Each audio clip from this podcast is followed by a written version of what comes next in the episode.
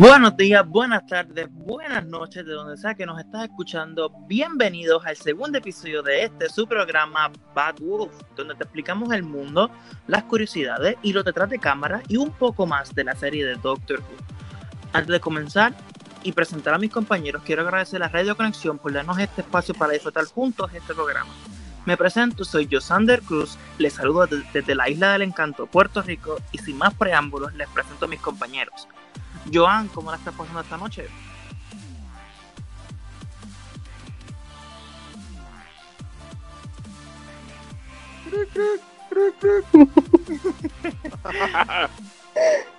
Ashley, ¿cómo estás pasando esta noche? es nuestro segundo programa. Ahora tenemos fallas en el sistema de la TARDIS. Sí, pues, hola, soy Ashley. Um, soy puertorriqueña también como Josander, pero vivo en Texas, en Estados Unidos. Um, y nada, encantada de estar aquí por una segunda ocasión para que todos sigamos explorando lo que es Doctor Who y todo alrededor de él, que eso es más que un show. Um, claro que sí. Eh, Gonzalo, ¿cómo la estás pasando? Bien, chicos, esperando que se lo estén pasando de lo mejor. Hoy en día vamos a hablar de un tema bastante interesante que es la economía a nivel mundial. Mentira, sabemos por qué estamos aquí. Vamos a hablar del doctor y vamos a desglosar uno de los temas más importantes que es algo que el doctor le ha marcado durante mucho, mucho tiempo. Así que, Emer, hoy vas a ser de los más platicadores porque el programa pasado nos quedaste de ver, nos demostraste que eres un hombre hardcore hecho y derecho, pero dinos ahora bien ¿Cómo te sientes el día de hoy? ¿Qué impresiones puedes eh, generar entre el público? Porque tú eres el alma de la fiesta. Gracias, Gonzalo. Este, sí, estoy otra vez encantado de estar en el segundo capítulo del podcast Bad Wolf. Y como dice, ¿no? Pero esta vez he hecho la tarea. Me vi, he vuelto a ver los dos capítulos que vamos a analizar y traigo, traigo listo la información. Ok, yo ahora, ahora no, no se fue a los especiales solamente, vio los episodios, vale. eh, bueno, ahora sí, eh, perdón, perdón, perdón, estaba, estaba revisando Cuevan un ratito para ver qué capítulo podía ver. ah, ok, perfecto, vale. un saludo a todos los que se, se conectan, ¿no? Ya sabemos que es el segundo episodio, algunos quizás no están muy familiarizados con lo que es Doctor Who. Le decimos que es una, una serie británica de larga data y que nosotros humildemente estamos haciendo un aporte aquí desde nuestro, nuestro espacio reducido aquí en la Tierra, ¿no? Así que ojalá que esto llegue a quien tenga que llegar, ¿cierto? Que es, ojalá algún próximo Jubian que, nos esté escuchando. Definitivo obvio que lo que haciendo un pequeño crossover eh, lo llevamos al lado oscuro este al gran estilo Star Wars. Bueno pues público querido hoy vamos a hablar de los primeros dos episodios de la nueva de la nueva serie de Doctor Who ya que como dijimos en el episodio anterior la serie de Doctor Who tuvo un parón en, el, en los 80 y luego de unos años regresó en 2005.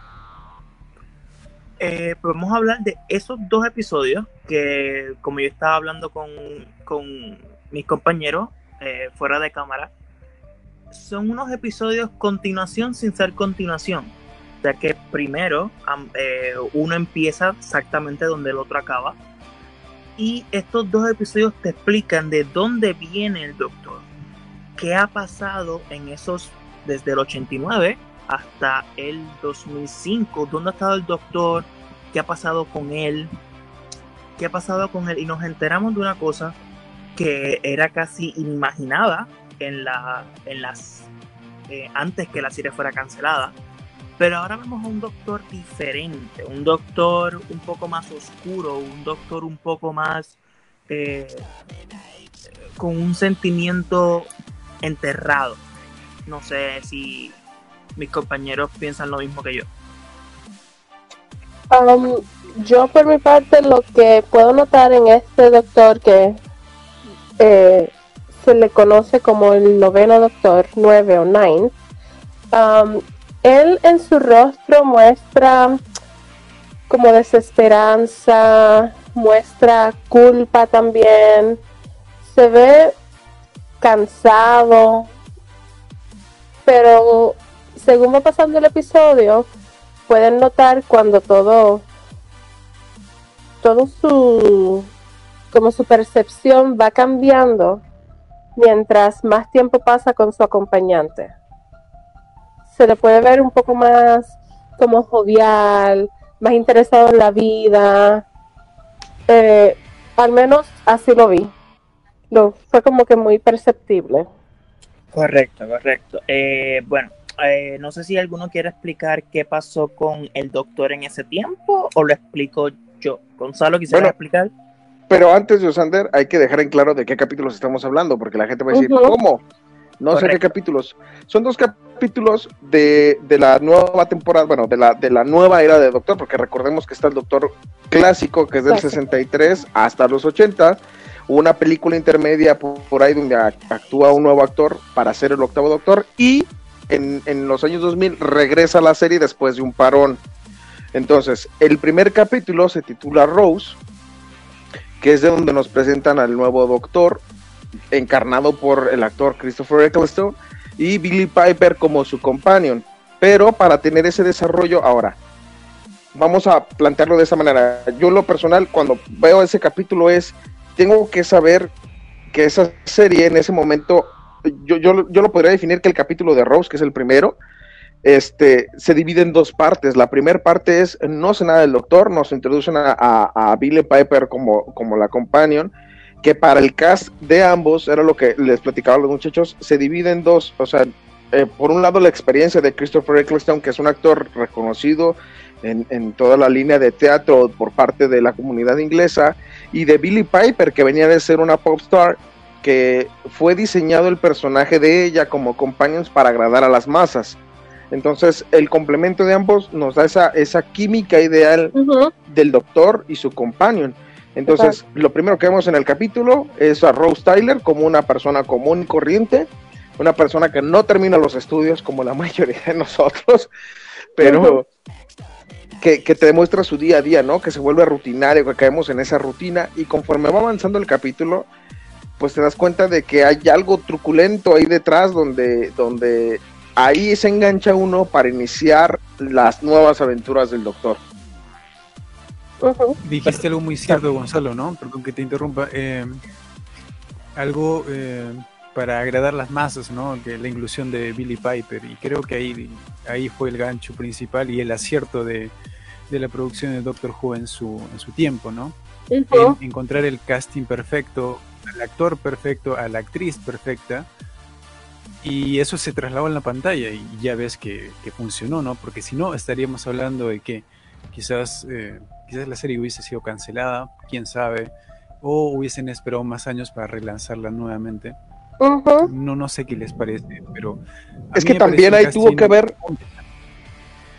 es que ahí tuvo que ver la película de, del octavo, que fue ese intento y ese experimento, la quisieron hacer como para pegarle al mercado americano y es cuando se dieron cuenta que el mercado americano ni en sus luces, si no despegaba en tu país, que era de donde vienes, no ibas a hacer, no ibas a tener ese impacto. Entonces dijeron, ok, vamos a enfocarnos entonces a nuestro, a nuestro público, al, al público que ya tenemos cautivo, para posteriormente ya empezar a darle el rearse, porque es uno de los programas más icónicos de la televisión británica. ¿Cómo no le puedes dar la importancia a tu público? Entonces, al diseñar esos dos personajes enfocados en ese punto, es cuando, ¡pum!, se desarrolla la trama. Sí, este, como dice, los personajes son perfectos, pero también no podemos olvidar que hay un buen, hay un buen guion en sí.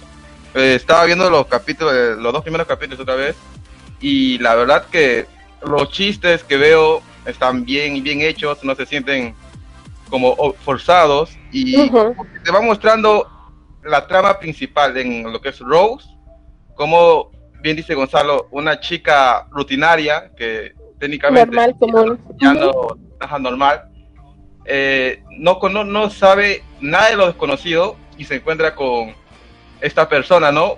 Un ex desconocido que le dice en su primer encuentro cuando bajan al sótano, huye. Y también el hecho de que transformen este un material tan así básico como es un maniquí, en la, eh, le dan una forma de villano es y que funcione es muy cautivador.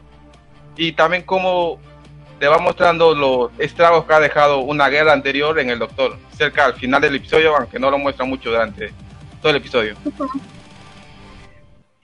Y correcto, entonces eh, la serie eh, te presenta a Rose, que entonces la, la, serie lo que quiere es conectar con ese nuevo público, porque obviamente ya el público que veía la serie en el 89, al momento de 2005 ya eran padres, ya eran a lo mejor abuelos, y lo que quería la serie era eh, tener al doctor para conectar con esa, con esa gente que lo vio hace unos 15 años y conectar con los nuevos, con estos nuevos jóvenes, estos nuevos eh, juveniles que, como ejemplo, como Rose, trabajan, tienen pareja, eh, este, salen de fiesta, eh, viven con sus padres y entonces querían conectar con ambos, con lo viejo y con lo nuevo. Y por eso es que pienso que como todos vemos que, que, es un cast perfecto y como dijo Emer, hay un buen guion. Porque los chistes eh, eh, no se ven forzados, hay eh, referencias, si tú conoces de la serie anterior, como digo, los viejos pueden, en, los viejos se pueden, les, puede gustar y los jóvenes sin conocer la serie también les puede gustar. Digamos también, si alguien quiere verlo así a lo random y no conoce nada de la serie, fácilmente le puede gustar, ¿no? Correcto, puedes, eh, si eres fan antiguo, puedes seguir viendo. Y si eres fan nuevo, también puedes verlo. Porque eh, está hecho para eso, para conectar con lo antiguo y conectar con lo nuevo. Y entonces eh, nos presenta a Rose, nos presenta al doctor, nos presenta a Mickey, que es el, que es el novio de Rose, nos presenta a, a Jackie, que es la mamá de Rose y fueron como una fueron como el como el Team TARDIS de ese momento, aunque Jackie y, y Mickey no viajaban con el doctor, pero en los episodios que estaban se sentían. Y era la primera vez que, en Doctor Who eh, conocíamos a los familiares de los compañeros. Y era un momento algo nuevo para la serie. Entonces, um, pues ahora, pues como estábamos hablando de lo que pasó el doctor, eh, ¿alguien quisiera explicar qué fue lo que le pasó al doctor antes de este momento?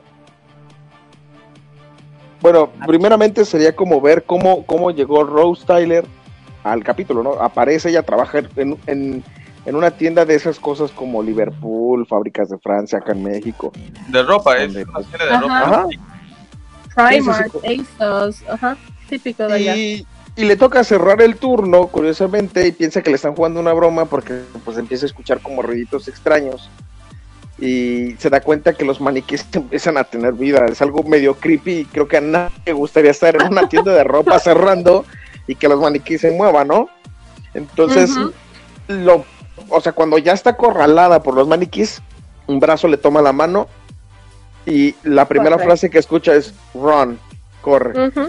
Y eso podría definirse muy bien del doctor de, de, todos los tiempos, ¿no? Esa frase puede definirlo tan, tan claro con el corre, porque el doctor es lo primero que hace, ¿no? Siempre lo ha mencionado y siempre le dirá, corran, y el doctor nunca deja de correr, nunca ha dejado de correr, ni siquiera de su línea temporal, ni siquiera del tiempo.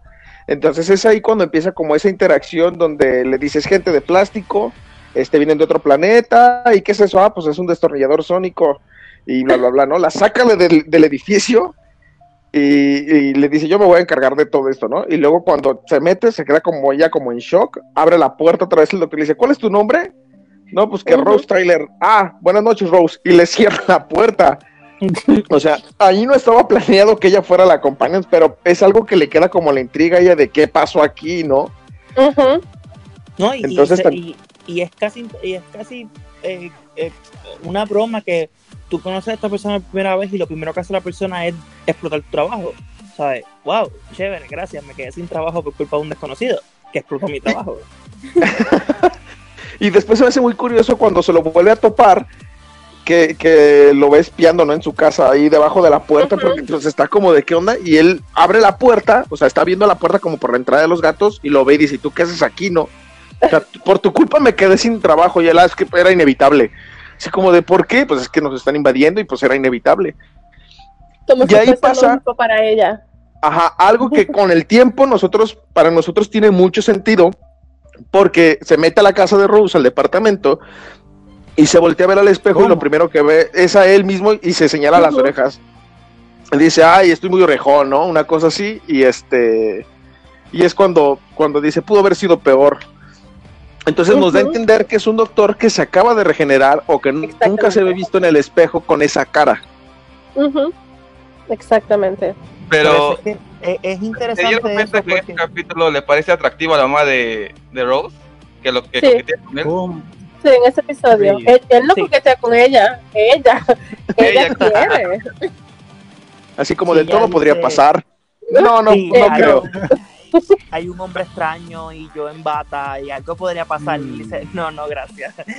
Ahí le cierra la puerta, así como de X. Me suena de escena de Exacto.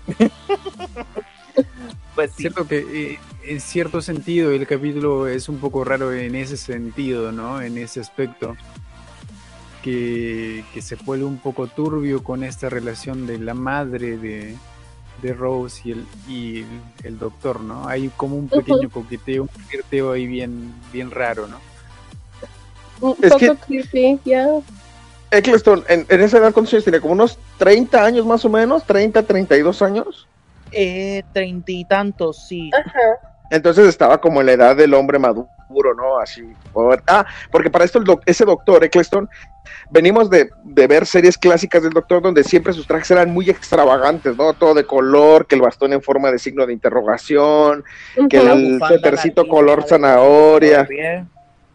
Entonces, ese doctor viene más casual, ¿no? Con una chamarra de cuero desgastada, unos jeans negros y una camisa negra, ¿no? Una playera negra. el típico rebelde. Ajá, como el chico rebelde. Entonces es como de. Puede pasar tan desapercibido con como un humano normal. Que también por eso se puede dar ese momento. Si hubiera sido otra encarnación del doctor, por más guapo que fuera, por la forma tan extravagante en que se viste, no pasaría así, lo verían como, y este hombre rarito, ¿qué onda, no? No, obvio, que cada doctor anterior de él, tú sabes que es un alienígena solamente por mirar la ropa. O sea, tú ves a un hombre este, corriendo por la calle vestido de arcoíris o con un vegetal puesto en la ropa o con una bufanda de más de 19 pies, porque la bufanda del Doctor 4 tiene 19 pies. Y tú, sabes, sí, confirmado por la BBC, tiene 19 pies la, la, bufanda. Este, y tú sabes que es un alienígena, o sea, parece alienígena, habla como alienígena. Y este doctor es el, es el más humano en el sentido de cómo se viste, cómo, cómo habla, cómo se expresa. Y por lo menos a mí me gusta mucho ese doctor mi favorito es el 11, pero uno, uno de los que me gusta más es el 9. Es que, de hecho, la BBC hizo un, como una votación para elegir como los mejores doctores. Y en primer lugar quedó David Tennant, antes de que, de que estuviera Peter Capaldi y todos los demás. Y el segundo era el, noveno, que es el, doctor que estamos hablando, porque aunque solamente duró una temporada, supo cautivar a las, a las masas. Y, y, un factor importante aquí es que eh, tal vez no lo, no lo entendemos hasta al finalizar el segundo capítulo, el por qué trata de parecer desapercibido, porque realmente viene de una situación dolorosa para él y que por ende también el pasar desapercibido provoca que no tenga que dar explicaciones de lo que está haciendo, porque regularmente el doctor es llamativo, jala la atención, es egocéntrico. Y en este caso, ¿no? El doctor, si se fijan, como que trata de sacar a Rose Tyler de la ecuación, porque Rose le dice, pues quiero saber qué está pasando. No, no te interesa saber. ¿Cómo no? Pues no tengo trabajo por tu culpa. No, no, pues es que era inevitable, pero pues así déjalo. No tienes que saber más. Entonces, ahí, ahí se nota una, una, una negatividad del doctor porque una, el ser reacio para compartir lo que está pasando con él. No se hicieron a notar esa parte. Sí, no, por eso no fue hasta el final que él se abre un poco. Pero entonces tenemos a este doctor, o sea, a diferencia de los anteriores que hemos visto, que tenemos a este doctor que, eh, ¿cómo le digo? Um, no está buscando un nuevo compañero, no está buscando una nueva persona que esté con él en la tarde. Él está solo vagando y prefiere estar así, por eso es que intenta siempre sacar a Rose del, de la ecuación, como que, sí, sí, sí, vete a tu casa, este, explotó tu trabajo, pues qué pena. Y, y, siempre intenta sacarla de la ecuación, siempre intenta sacar de, de, hasta que ya es inevitable. Este, pues porque los mismos villanos la meten en el, en el problema. Y pues, Pero no se han dado cuenta que es cuando más actúa como un Time Lord en ese momento. Porque los Time Lords no se suelen meter en ningún punto del espacio, ellos solamente son observadores y ahí es cuando más se comporta como un Time Lord. Eh, fue reciente, básicamente, todo lo que había pasado también. Exacto. todos esos sentimientos están todavía frescos. Ahí hay una gran diferencia, ¿no? Entre, entre David Tennant y y Eccleston, ¿no? Porque hace exactamente lo contrario la regeneración de Tennant. Él llama a las personas a que vengan, no le gusta estar solo. De hecho, busca compañeros eh, por donde, donde sea que, estén. Y eh, Eccleston, como dijo Josander, Gonzalo y todos los demás también, eh, busca repeler a la gente, ¿no? Repeler a los compañeros. Yo quiero estar solo. Si me muero en un universo yo solo, es mi problema. Así, así estoy bien. Y creo que eso también fue como un atractivo de, del primer episodio, ¿no? No era un personaje que, que buscaba desesperadamente una compañía o algo así. Se vuelve como el, como el típico efecto del chico malo de las series. O sea, si nos vamos, por ejemplo, al, al anime, por ejemplo, con Naruto, que las chicas estaban vueltas locas por, por Sasuke, porque era el chico malo, ¿no? El chico rudo, el que no quería estar con nadie y genera esa como de, mm, el chico malo me atrae. Entonces, en cierto modo, Eccleston tiene esa parte, pero no deja de ser el doctor. Pero, ¿por qué llega a ese punto? Pues porque tuvo una, acaba de pasar un evento o un suceso, spoiler, acaba de pasar la guerra del tiempo. O sea, la guerra del tiempo donde su raza desapareció y él es el último de su especie. Pero consecuencia de esto es que él tuvo que participar y él venció a todos los señores del tiempo, o es lo que nos da a entender en esa misma temporada, en, capítulos más adelante, donde él este, fue el único sobreviviente, pero fue el que derrotó a todos. Entonces, siente esa culpa, esa culpa constante sobre sus hombros provocan que él esté reacio a compartir de aquí en adelante sus aventuras. Y entre esa ventaja de que Rose Tyler no le permite ser como el hombre que no le va a dejar, este, no la va a dejar ahí con, con una aventura a la deriva. Al contrario, Rose se interesa y Rose hace inconscientemente y le demuestra que le dice, yo no tengo nada que ganar y sin embargo tengo todo por qué ver o sea, eh, cuando están, cuando secuestran a la tarde, cuando secuestran a Mickey, él les dice, ¿saben qué muchachos? O sea, cuando, cuando se va a colgar de la cadena, que le dice, perdí mi trabajo, no terminé el colegio, no tengo ni un solo peso, pero hay algo que sí tengo, ¿no? Que son clases de ballet, o no me acuerdo qué es lo que le dice. algo tan simple. Eh, Ajá, de gimnasia. Ajá, entonces, y es cuando te das cuenta de, él no tiene nada que ganar, y ella tampoco, o sea, él no tiene nada que perder y ella tampoco. Entonces esa actitud retadora es lo que hace el doctor. Mm, podríamos ser una buena compañía, ¿no? Entre los dos.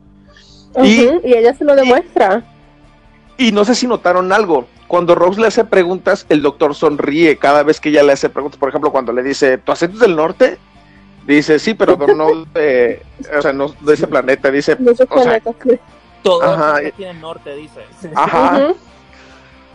Entonces, eh, eh, eh, Rose hace ese complemento, ese clic con él, que provoca que el doctor diga, podría dar una nueva oportunidad a compartir mis aventuras con un compañero nuevo.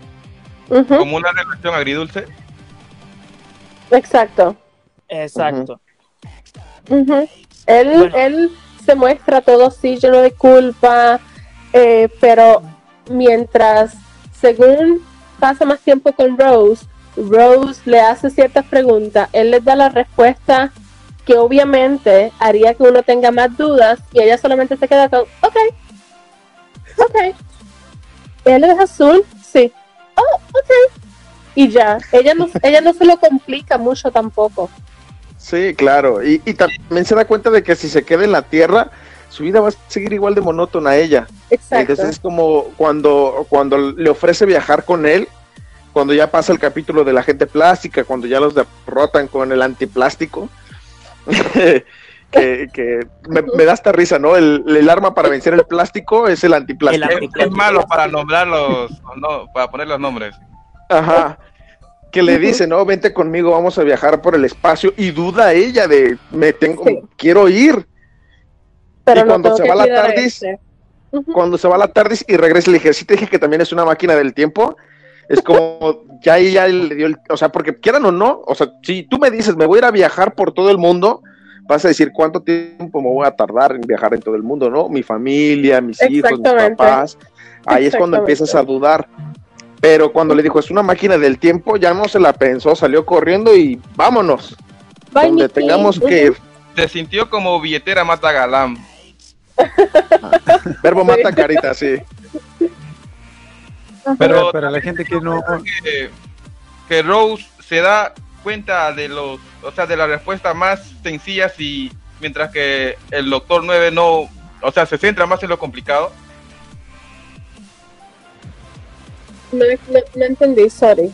O sea, en la escena que van a, están buscando al, al, que, al que, al que controla los maniquís, eh, está buscando, o sea, ¿dónde está la antena? Y la respuesta es obvia porque la, gran antena... Necesito una estructura gigante circular.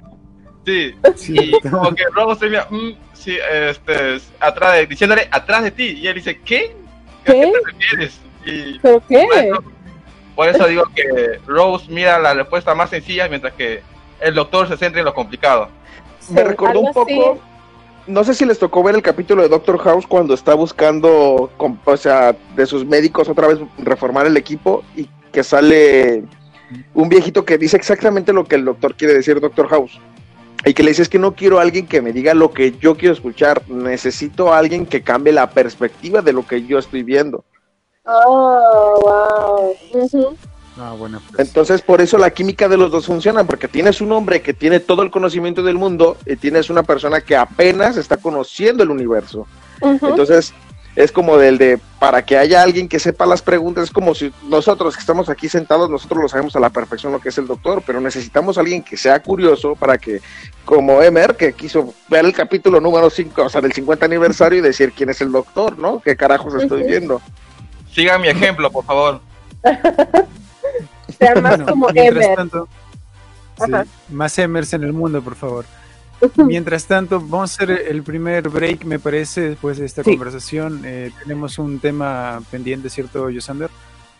Correcto, el de explicar un poco más eh, um, la guerra del tiempo, de dónde viene el doctor y un poco de debate sobre Rose, luego de la pausa. Rose. Sí, justamente el tema en cuestión es el Rose, el team, ¿no? El tema de Rose. Para quien no sepa, oh. Rose es un gran personaje en, Doctor Who. Si bien es cierto, hace mucho tiempo que ya no lo vemos en la serie, pero se mantiene fiel. Y yo creo que va a regresar en algún tiempo. Sí, yo también pienso lo mismo. Sí, yo lo pienso. A favor. Así que vamos, Vamos con ese tema, vamos a visitar nuestra amiga Cuevana y vamos a regresar. ¿Dónde pago Cuevana? Descárguenlo por mega, es mejor.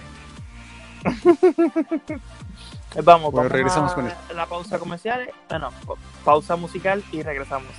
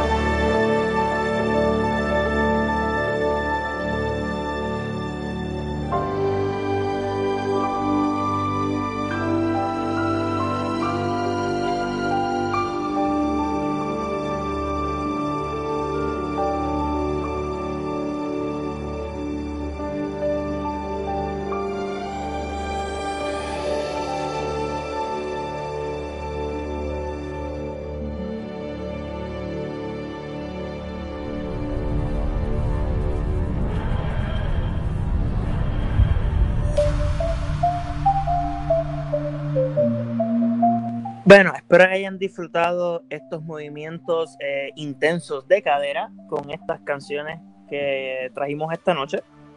Y pues como estábamos hablando fuera de um, fuera del aire, este vamos a explicar un poco de eh, la guerra del tiempo, porque hemos mencionado mucho la guerra del tiempo.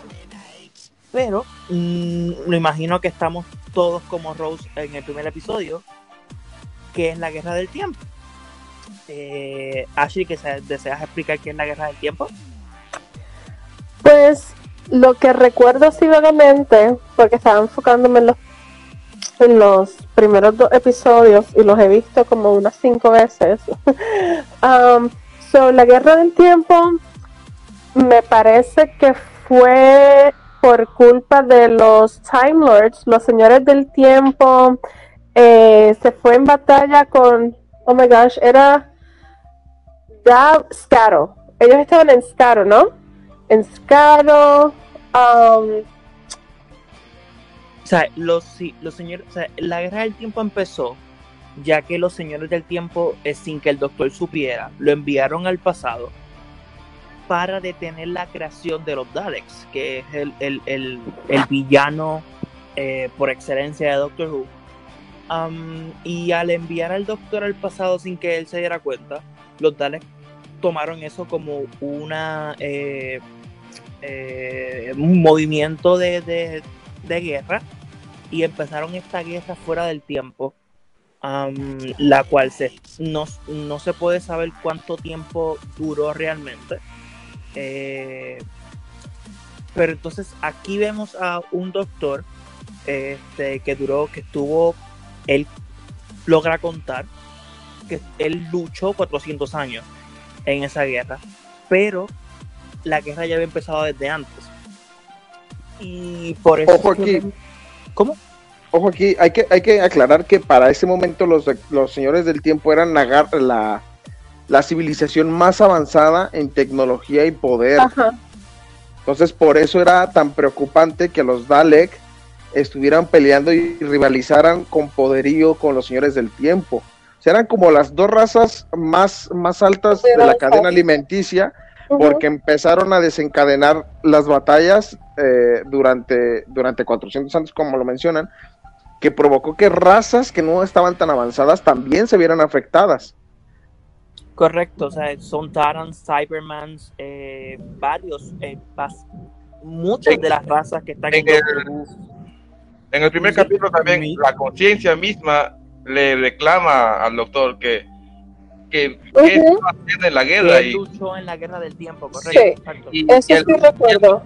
responde que él no pudo salvarlos y tampoco pudo salvar a su planeta y, y, se siente demasiado humano esa parte y demuestra también cómo él está sufriendo está sufriendo por el trauma que tiene.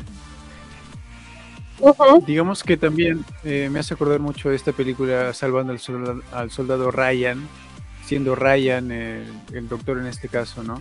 Me hace acordar mucho a la naturaleza de este soldado que, que no quiere estar en una guerra, pero, pero le toca estar, le toca pelear, le toca afrontar y tiene las consecuencias del caso, ¿no? Como cualquiera que sale de la guerra sale traumado, ¿no? Jonah, entonces puedes, puedes definir al doctor como un sobreviviente de la guerra, como un, hombre que viene de campo de batalla, de zona de guerra es un sobreviviente de Vietnam, te diría, ¿no? Si me dieras a resumir. un Vietnam galáctico. Contexto tierra. Contexto tierra es un sobreviviente de Vietnam, entre comillas, ¿no? O del holocausto, si quieres ser más este, específico. Holocausto, genocidio, porque según él, él acabó con más de una raza, incluyendo la suya.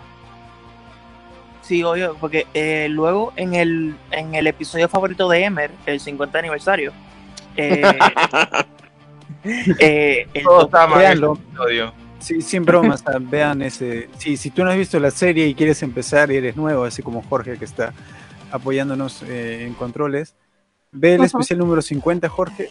Vas a entender toda la serie en ese especial. Toda, toda la serie. Ninguna duda. Te vas a, enamorar de la serie. No sé si es sarcasmo o no. es, es, un poco de ambos como decía, en ese episodio, el episodio 50, el una, una de las preguntas que tiene el doctor que estuvo en la guerra del tiempo es cuántos niños había en Gallifrey el día que él tuvo que hacer lo que tuvo que hacer. El doctor Once le dice que nunca contó. ah, pero después dice que sí contó. Sí, el doctor 10 les reclama de cómo tan pronto olvidaste cuántos niños había y dicen que son 2.5 billones de niños. Y eso estamos hablando de niños. Imagínense cuántas personas habían en ese planeta. Eh, al momento que el doctor tuvo que eliminar a los señores del tiempo y a los Daleks a la misma vez. Sí, entonces eh, una de las cosas que, mucha gente no sabe también es que los Daleks al empezar la guerra querían derrotar a los señores del tiempo para ellos poder tener la habilidad de regenerarse. Ellos querían robar esa habilidad. imagínense, imagínense lo horrible que sería un Dalek que se puede regenerar. Serían, ¿sabes? Las máquinas de matar, ya son las máquinas de matar más horribles en la galaxia. Serían mucho peor. Técnicamente serían unas máquinas. Sí. De hecho, es un enemigo muy temible, ¿no? Un Dalek si ves un Dalek por ahí en la oscuridad, deberías correr, ¿no? No, si ya lo ves, no tienes tiempo a correr. Porque con un Dalek no se negocia. Y resulta, ser, Clara, ¿no? Disfrazada. Vamos a empezar otra vez con el dilema de Clara aquí, muchachos. Ah, no. Vamos a hablar de odio a Clara en otro episodio. Vamos a dividir, vamos a dividir a los que aman a Clara y a los que odian a Clara en este programa. Vamos a hacer Team Clara y Team Anti-Clara. Pues, pero ¿saben qué? También hay una, una, un pocotón de personas que no aman a Rose. Eh, eso no lo puedo creer. Eso, eso quería hablar. hay muchas personas quería eh, hablar de eso. Eh, hay muchas personas que odian a Rose, ya que se dicen las malas lenguas que es un personaje eh, um, de 2D, un personaje que está solamente para hacer las preguntas que el público, qué está pasando, qué es eso, esto y lo otro, y no hace más allá. ¿Ustedes qué piensan de eso?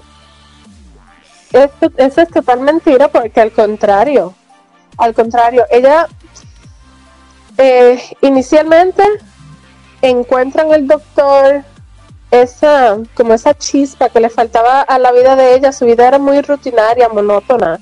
Ella odiaba ir a trabajar y tener que ir a su sitio otra vez.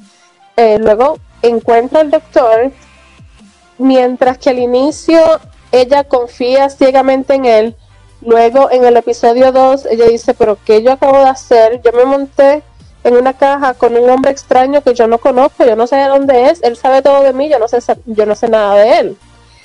Pero luego, mediante pasa el segundo episodio, eh, ella dice, ok, él también tiene sus cosas, a lo mejor él es así reservado por cosas que le hayan pasado, porque pues él, ella puede notar en él que hay cierta pesadez, porque él siempre o frunce el ceño, se queda en silencio o cambia la conversación cuando ella, le hace alguna pregunta personal. Pero um, fuera de eso, más adelante, si no hubiese sido por Rose, no hubiese doctor inicialmente en el segundo episodio, cuando están por, todos están a punto de morir por los, por los, um, ¿cómo se llama? Autons. Autons, la gente de plástico si no es por Rose que se tira en ese cable a salvar el episodio, todos hubiesen muerto, incluyendo su mamá, incluyendo todos los ciudadanos que estaban huyendo de los maniquíes. No solo eso, más adelante hay muchas más ocasiones donde Rose, ya sea por accidente o no, por su eh, factor de ser humana, vuelve a salvar la situación. Con, en muchas, eh, no, cuando es como dos o tres temporada más adelante ella vuelve a salir. Y si no es por ella, todo, todo hubiese explotado porque todo el mundo iba a caer por el, por el hoyo negro, no habían estrellas. Ahí ella convence a otra companion y nuevamente Rose llega a salvar el día. En el episodio 50, el famoso episodio 50, podemos ver a Bad Wolf personificado por Rose. So Rose es mucho más importante de lo que mucha gente piensa. Digamos que también eh, se entendió, se entendió. Digamos que también toma, eh, toma otro otro interés también el personaje de Rose con, con la nueva regeneración que, se hace después de, de que Eccleston deje la serie, ¿no? Entonces ya no se ve como tanto la compañera, sino como un poco el afer del doctor, ¿no? Creo que ahí también ahí también hace, hace presencia eh, su, su, manera de manejar su relación con el doctor, ¿no? Y hay una especie de, ¿sabes qué? Yo sé cómo eres, eh, yo aprecio cómo eres, eh, te considero cómo eres, pero yo también tengo mi manera de ser, tengo mis sentimientos, y se vuelve como una novela turca en cierto sentido, después de que X deja la serie, ¿no? Sí, porque hay mucho romance, hay mucho romance después de Eccleston, demasiado. Que no está mal, que yo me enamoré de ese romance también. Pero como hay una exageración de romance, ¿no? Quizás a alguno no, a alguien no le ha gustado esa parte, ¿no? Que eh, junten demasiado el romance con, con la trama que traía la serie de una persona que busca salir de su mundo, descubrir nuevas cosas, con alguien experimentado ya en ese ámbito de, de conocedor del, universo y el, tiempo y el espacio. Pero, también es que ahí, entran otras cosas. Bueno, yo, yo, yo recuerdo que no me cuadraba la relación amorosa de Eccleston y Rose. O sea, sí veía como que, quería medio arrancar, pero esa conexión amorosa no existía, no se sentía esa química para dar ese realce. Por lo menos. ¿Será por su, personalidad también habrá contado ahí? Es que, o sea, es un factor importante porque quieras o no, el doctor está vulnerable y Rose le recuerda por qué el doctor defiende a la humanidad, ¿verdad? Porque le recuerda lo que siempre ha visto el doctor eh, en la humanidad y se lo recuerda. Entonces empieza como que volver a hacer que su corazón deje de estar marchitado, bueno, sus corazones dejen de estar marchitados, para que el doctor empiece a fluir, pero, o sea, también el, tener ese rostro, o sea, de ser ese soldado de la posguerra, siento que si se hubiera mantenido ese tipo de romance de Rose con el doctor, no hubiera encajado porque lo hubieran sentido como que se aprovecha. Entonces, en el momento de la regeneración del noveno al décimo, se puede dar ese cambio porque pues ya Teinan es otro tipo de doctor, otra personalidad, pero que inclusive a ella también le cuesta trabajo, así como de cómo vas a seguir siendo el mismo si te acabo de ver que bajaste de estar midiendo 1,90 a 1,70, ¿no? Un ejemplo. o sea, como no, tenía, no tenías pelo y ahorita ya tienes pelo, ¿no? O sea... Y él le dice, ¿recuerdas la primera palabra que te dije? Entonces, e, e, eso, eso tuvo que haber sido importante y es un, factor importante porque si querían dar ese brinco no podían mantener el mismo personaje de, del doctor de el hombre que viene de una guerra porque se iban a ver mal. Y aún así, Rose tuvo esa evolución del doctor, o sea, eh, a, Rose le tocó esa evolución y ella evolucionó junto con el doctor. Esto, eso es lo que yo iba a decir, o sea, yo siento, o sea, el, romance entre el Doctor y Rose, para mí, no empezó hasta con el Doctor 10, porque para mí Rose ayudó al Doctor en dos cosas. Una, en, recordar por qué él era el Doctor, por qué él salvaba a la humanidad, por qué él salvaba a la galaxia. Lo ayudó con el, eso, eso lo ayudó al 9 a, perdonarse a sí mismo. Y con el 10 lo ayudó a volver a enamorarse, de a volver a sentir amor. Y, y por eso es que el romance yo lo veo ya con el 10. Con el 9 era como esta amiga que está ayudando a este veterano a, salir de este um, trauma, eh, esta guerra mental que él tiene. Entonces no sé si ustedes piensan lo mismo que yo. Hmm. ese es el brinco que les menciono. Si, ese brinco, si ese brinco no se hubiera dado, no se hubiera podido dar la relación amorosa entre el décimo y Rose. Tal vez por eso la gente la odia, porque iba muy bien, pero es que también era necesario, no podías brincar ese lapso de, del hombre de la posguerra a, ya somos marido y mujer y nos la pasamos súper bien. Por eso la gente tal vez lo puede llegar a odiar, pero Rose se fue ganando el lugar de la compañía del doctor, porque también, seamos honestos, en la misma serie, Rose hace mención creyendo que es la única y se vuelve una chica engreída en más de un capítulo. Y conforme va avanzando, se va dando cuenta que no es más que otra companion más, pero que tiene que demostrar su valía para seguir subiéndose a la tarde y viajar en el espacio y en el tiempo.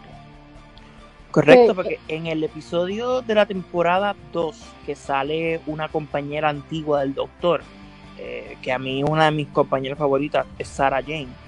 Eh, estas dos exacto, en el episodio de la escuela, estas dos se encuentran y, es un poco el, eh, cuando tu ex y tu novia se encuentran, cuando tu ex y tu nueva novia se encuentran, ese, esas un buen esa rivalidad. Esa rivalidad de que, ah, este, él, incluso ellas lo dicen, él viajó conmigo a, París, él, él, conmigo hizo esto, él conmigo luchó contra el monstruo del lagonés. O sea, está esa rivalidad entre ellas de, de, la, de la ex y la nueva novia este, y, tú ves cómo, cómo, es un compañero del doctor. Este, incluso luego del, incluso luego del doctor. Y, me gusta cómo pasa en ese episodio ellas dos de estar peleando de que, ah, él hizo esto conmigo y contigo no. que Sara le enseña a que tu viaje con el doctor no va a ser para siempre. Tienes que recordar que en algún momento el doctor se va a ir y tú te vas a quedar atrás. Y yo creo que eso hizo evolucionar a Rose en el sentido de que no puedo ser tan engreída. O sea, eh, no es que soy la única. Han habido muchas personas antes con el doctor. Y debo disfrutar este momento con él antes que se acabe una de las cosas que pasó con, eh, con Donna, Donna no, no se quería ir hasta que casi fue obligada a irse. Pasó con Amy, pasó con, con, con ahora con la nueva compañera eh, Bill. Oh, Jazz. Jazz, Jazz. Este, que no se quieren ir porque se vuelven engreídas con el, con el doctor a que mi vida era aburrida antes y ahora puedo disfrutar el universo y no quiero irme. Y entonces me gusta mucho el episodio de, de, la, reunión de la escuela porque vemos una evolución en Rose y ahí es que empieza ese e, e, el romance de ellos dos puede florecer más todavía.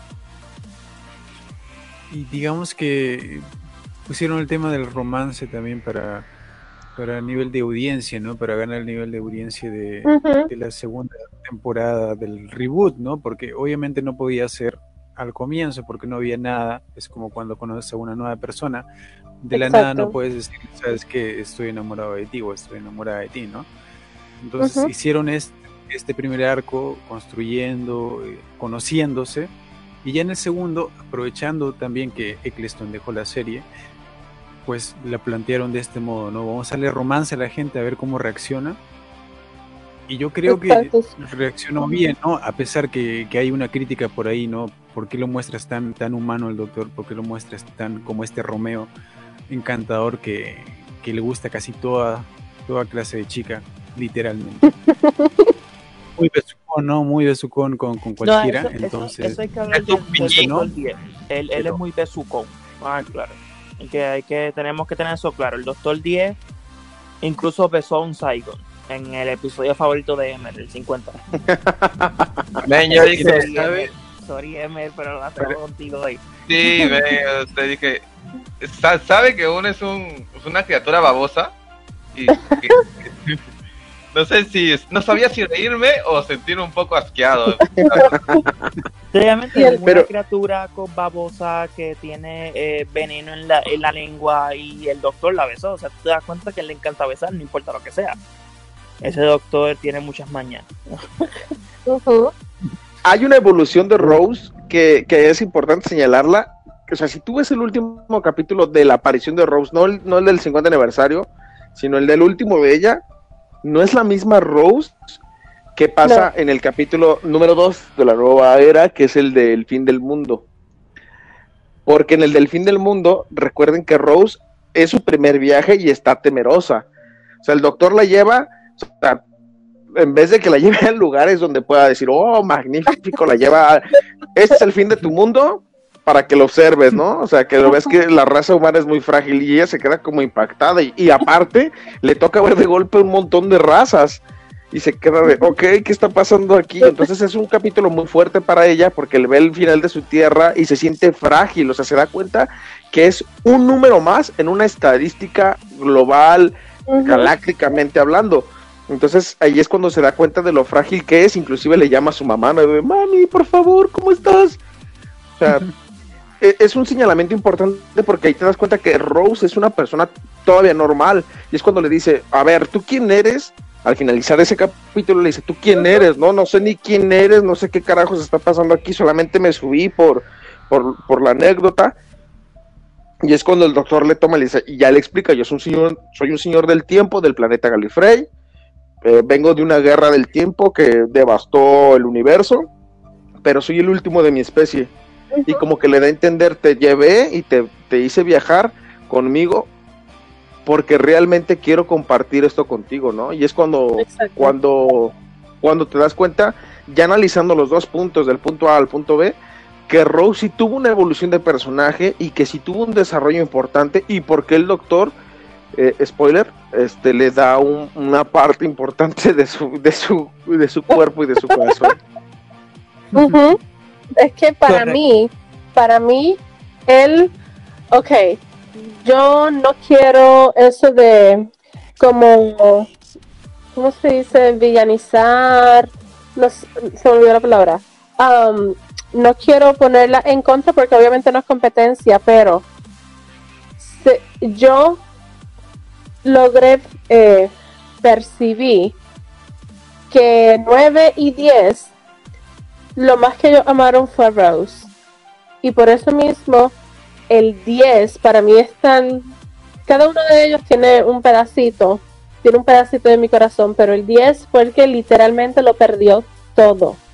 Él no salió ganando en nada. En los últimos episodios, él lo perdió todo. Y tras que lo perdió todo, también mientras está ayudando, le toca regenerarse. Fue. La, eh, su evolución fue como el retroceso. Pero, anyways, volviendo a 9.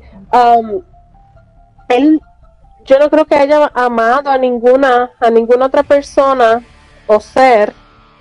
Lo más cercano fue a River, pero fue como por obligación, como por Amy. Anyways, para mí Rose fue extremadamente importante, no fue, es todavía porque obviamente tenemos eh, esperanza de que vuelva a salir porque ella no como que no cortó, lazos con, con Doctor Who, ella solamente salía y ya, ¿no?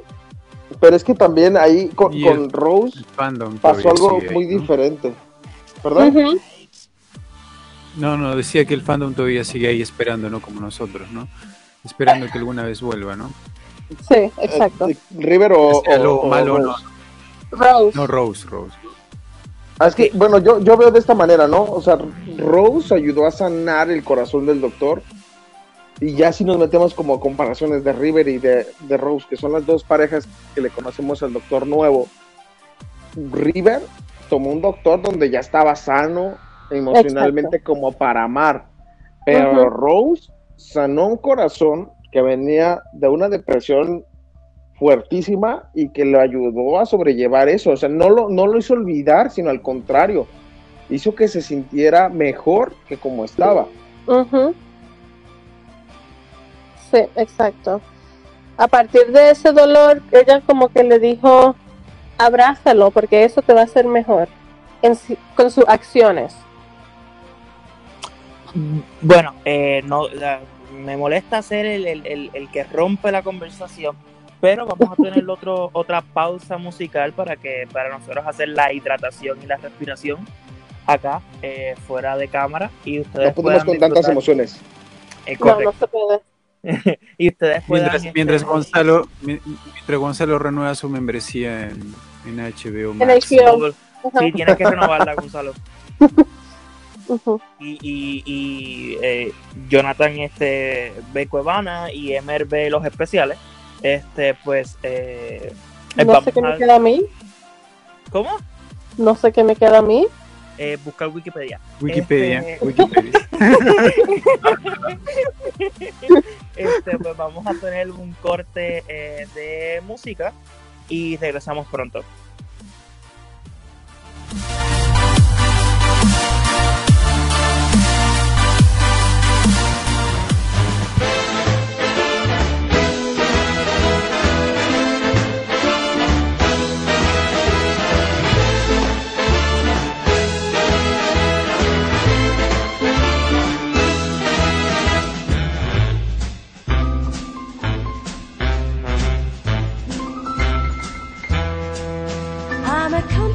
Girl, I ain't seen a lot. But you came along and my heart went pop. You took a little streetcar to my heart, and an apple of love fell off my apple cart.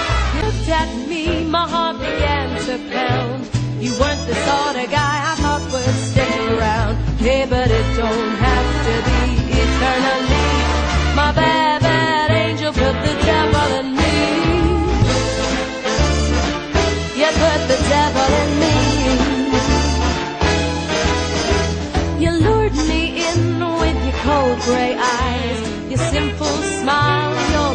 bewitching lies.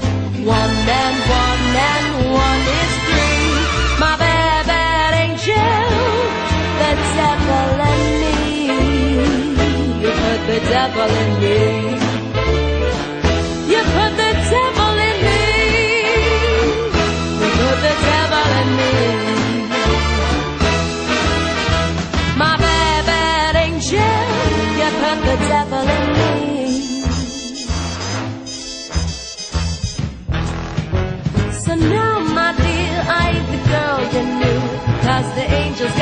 heaven, but I get you.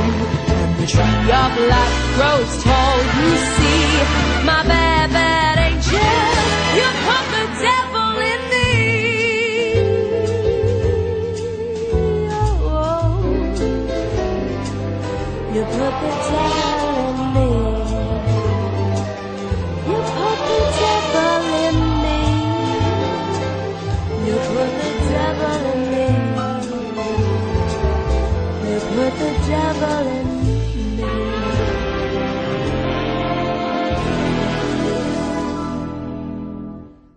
You put the devil in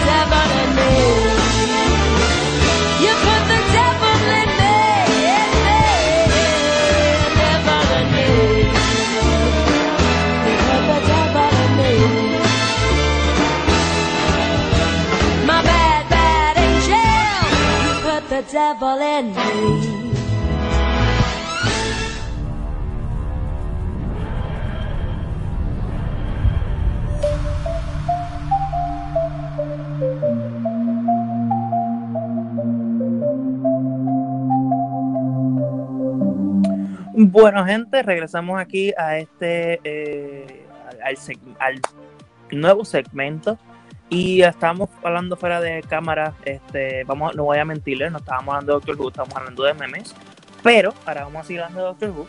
Y eh, queríamos hablar especialmente del segundo episodio, que yo lo considero siempre como la preol primera cita, vamos a ver tu mundo arder. Este, um, eh, y entonces, bueno, que, que todos, quisiera empezar con qué todos piensan del episodio. ¿Les gustó? ¿No les gustó?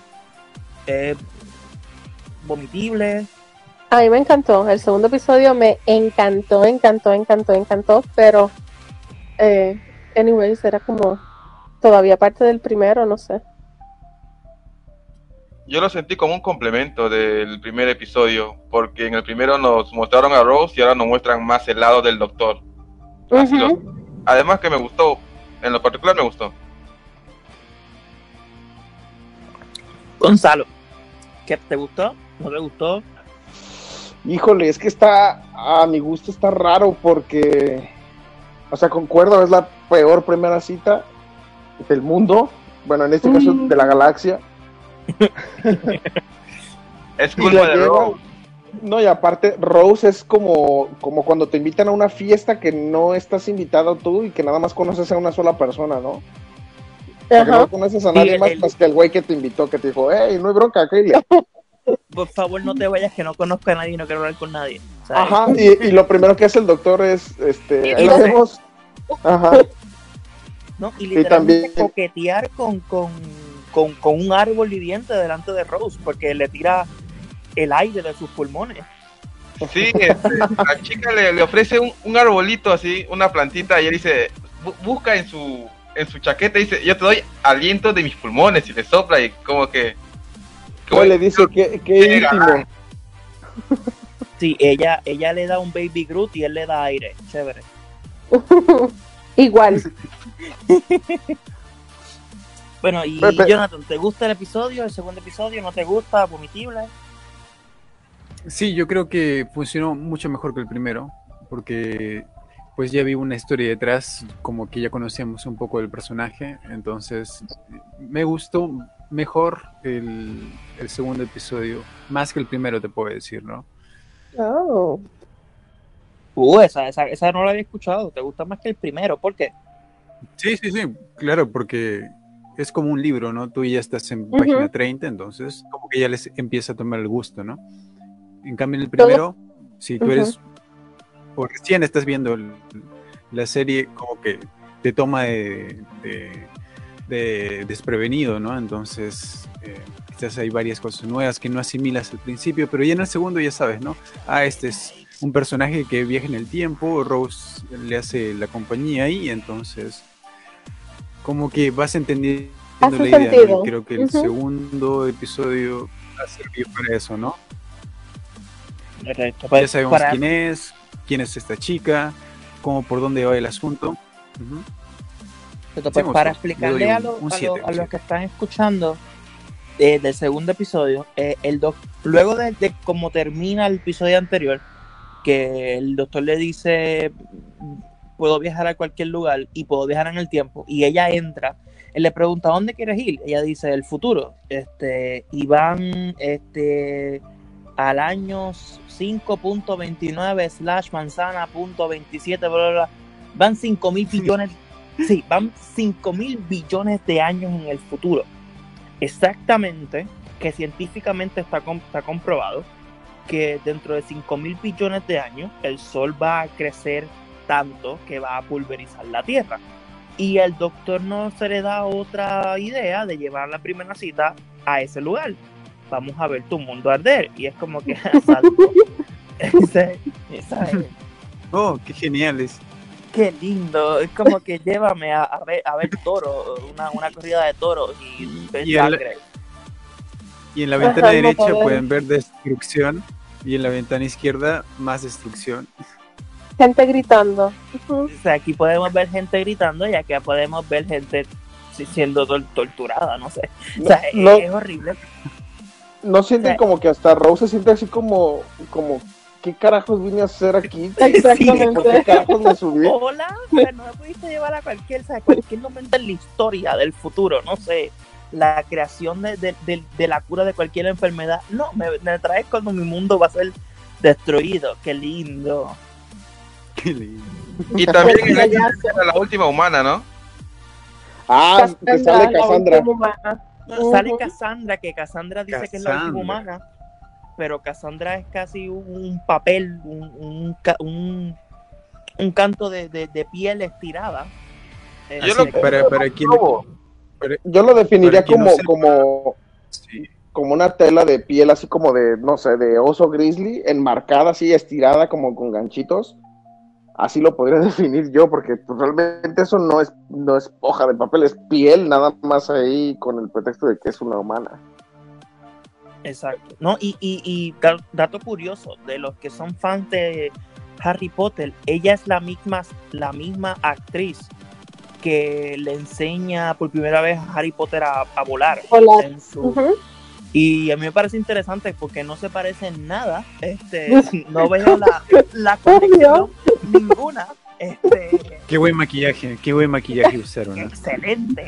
Este, y como digo, pues entonces, este, ella es, como dirían, eh, no es la última humana, es la, es la última piel de la tierra. Este, sí, ella dice que ella es la única pura. Sí, es la única pura y tiene, más operaciones que, las Kardashians. Este, o sea, es más plástico que, que, los, que los villanos del episodio anterior. Um, y, y entonces eh, vemos este, este, estas diferentes razas, este, como dije, un, un árbol que, un, árboles parlantes, este, la cara de Boe, que es literalmente solamente una cara en un tanque. Vemos a este, el, el azulito, no, no, recuerdo el nombre, que está como en una silla de ruedas, que su, que su ah, regalo, que su regalo es escupitajo, que, que, regalo tan lindo. Pobre Rose, siempre pasando por cosas que no merece. Prefiero nada antes que me escupan en la cara, no claro. Este, y, y ve todas estas razas que yo digo que, aunque uno puede ser fan de la ciencia ficción, debe ser interesante y raro ver razas alienígenas. Por lo menos para mí sería como que, pero no te me acerques, no sé para ustedes. Como que, ah, sería chévere, pero daría miedo al mismo tiempo. Ese, ¿Quién? ¿El azul? No, todo. o sea, está, oh. estar como en, en una pero, pero, no sienten que. Sí, dime. ¿Yo ¿No sienten que el segundo, el segundo episodio, sí, eh, ¿no sienten que el segundo episodio es más como, eh, como decías, no más ciencia ficción que el primero? Aunque el primero tenía, tenía sus cosas también, pero el segundo es como que ya... Puro. Netamente tierra de Doctor Who, ¿no? Alienígenas, planetas, universos, viajes. Tienes todo el paquete ahí, ¿no? Y en el primero está como que... Eh, como cuando Gonzalo tiene el HBO Max, ¿no? Algo así, ¿no? Oigan, ¿por qué hablan de HBO Max? ¿Dónde no tiene el, paquete eh, ¿no? para los que no saben, Gonzalo ama dos cosas en su vida: HBO Max y Neil Gaiman. Yep. Ah, y Fórmula 1. El viejo sabroso Checo Pérez. ¡Uh! pues sí, pues um, tenemos este episodio este, que es como una reunión sádica porque están todos ellos para ver la destrucción de la Tierra. Que, dato curioso, al final ninguno ve la destrucción de la Tierra. Todos, todos se la pierden. Por todo lo que pasa en el episodio, nadie vio cuando se destruyó. Ni siquiera en el episodio se ve cuando se destruye. Este, todo lo que pasa. O que, que tú te das cuenta que el doctor, Doctor Who te quiere enseñar no solamente a Rose, sino también al público, lo indefensos que a veces somos la Tierra al universo. Este, por eso es que a mí siempre me, ha interesado el espacio eh, fuera de la ciencia ficción, porque tú, a veces tú te llegas a sentir eh, tan pequeño en el universo, tan frágil, que hace, hace 65 millones de años una, una piedra destruyó todo lo, todas las razas que habían en la Tierra, todos los dinosaurios, o sea que eso una podría volver a pasar. Y, y Doctor Who te enseña eso lo frágil, pero también lo valiente que tú puedes llegar a ser como humano y como humanidad. Hay algo que me gusta de ese capítulo, que es que todo el capítulo te manejan como que Cassandra es la última humana y que el fin de la Tierra y que bla, bla, bla. Y al final del capítulo te dicen, Cassandra, yo soy la última humana pura. Hay muchos que se mezclaron y que se fueron a las estrellas y que la, humana la humanidad se esparció por toda la galaxia. Pero este era el primer lugar de donde pues desaparece todo y yo soy la última humana pura. ¿Qué quiere decir? Que realmente la raza humana evolucionó a viajar a las, a las estrellas. Entonces ahí es cuando también cambia la perspectiva de Rose y le dice, tú dejaste de ser la última humana pura porque realmente ni siquiera perdiste tu humanidad por, por el ego. Exacto, porque por, por querer ser joven, llegó solamente a ser un pedazo de piel. O sea, May. Moisturize me. Exacto, o sea, y un pedazo de piel que ni siquiera puede sobrevivir sola porque la tienen que llevar, porque le tienen que echar agua para que no se para que no se explote cada cinco minutos, ¿sabes? No se reseque y explote. No se reseque y todo eso, o sea, dejó, dejó de ser humana hace mucho tiempo. Y, entonces, como dice Gonzalo, o sea, que no, que no, que no lo hemos dicho, este, una de las cosas que Rose le pregunta al doctor es que, eh, ¿por qué no salvas a los humanos de la Tierra? Y él le dice, pero es que ya no hay nadie. La Tierra, todo el mundo se fue de la Tierra hace mucho tiempo. La Tierra fue vendida a, organizaciones galácticas y ya no hay nadie. O sea que es como que, wow, los humanos han evolucionado tanto que ya ni siquiera viven en la Tierra. además, nos, lo interesante es que nos muestra o agrega a lo que le dice a Rose que antes la, la, humanidad pensaba, se preocupaba que por si las patatas los matarían, los huevos, una gran piedra que viene del cielo, el calentamiento, global, pero que nunca se imaginan que pueden sobrevivir a todos estos acontecimientos, y es algo que también le, enseña Rose. Lo imposible. que, que, te, que te lleva a decir que aunque pasen cosas en la Tierra, qué sé yo, que hay un meteorito, hay como ahora un virus, este, eh, correcto, para los que vean, no sé, Cassandra, eh, un virus como ahora, la humanidad siempre va a seguir existiendo y va a llegar al punto que, que podemos incluso sobrevivir fuera de donde nacimos, que eso es como que, o sea, a lo mejor ninguno de nosotros llega a ver ese momento, pero es como que bonito pensar que la humanidad siempre va a existir. Pero ahí es, es, es, muy interesante ese capítulo también eh, con el tema de la humanidad, ¿no? El fin del tiempo, el fin de, de, nuestra raza, ¿no? Como podríamos, en teoría, en teoría de ficción, quedar, ¿no? Como un pedazo de piel, ¿no? O mutar como, como también puede ser, ¿no? Da, da para pensar mucho también en, en la Tierra, en ese capítulo, ¿no? Aparte de la ciencia ficción, ¿no? Para dónde estamos yendo, para dónde vamos a ir en un futuro posible, ¿no? Y, cambia, y cambia el, semblante de Rose cuando se entera que ella, que Cassandra es la última humana en, ese estatus, pero que, que, la humanidad se haya expandido también cambia la perspectiva de ella, como decir, pues realmente no somos tan frágiles, o sea, somos más fuertes de lo que pensamos nosotros mismos. Sí, obvio, este, o sea, a mí, a mí, a mí como, o sea, todos dijeron, yo lo he dicho, a mí me gusta mucho ese episodio.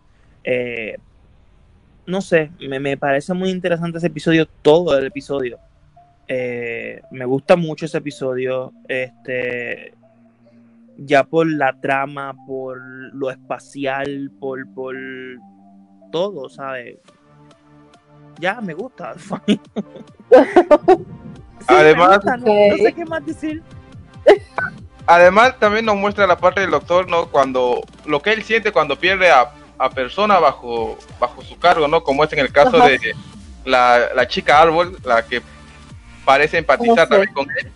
Y ella se sacrifica por ayudarlo a salvar a todos los que están en la nave. Y como, como él da, si deja morir a. El, spoiler del capítulo, si no lo han visto, deja morir a Lady Cassandra así, cuarteándose y le dice: tú, tú ocasionaste esto, si mal no recuerdo, tú subiste la temperatura y nos muestra que aún sigue siendo un guerrero al fin y al cabo.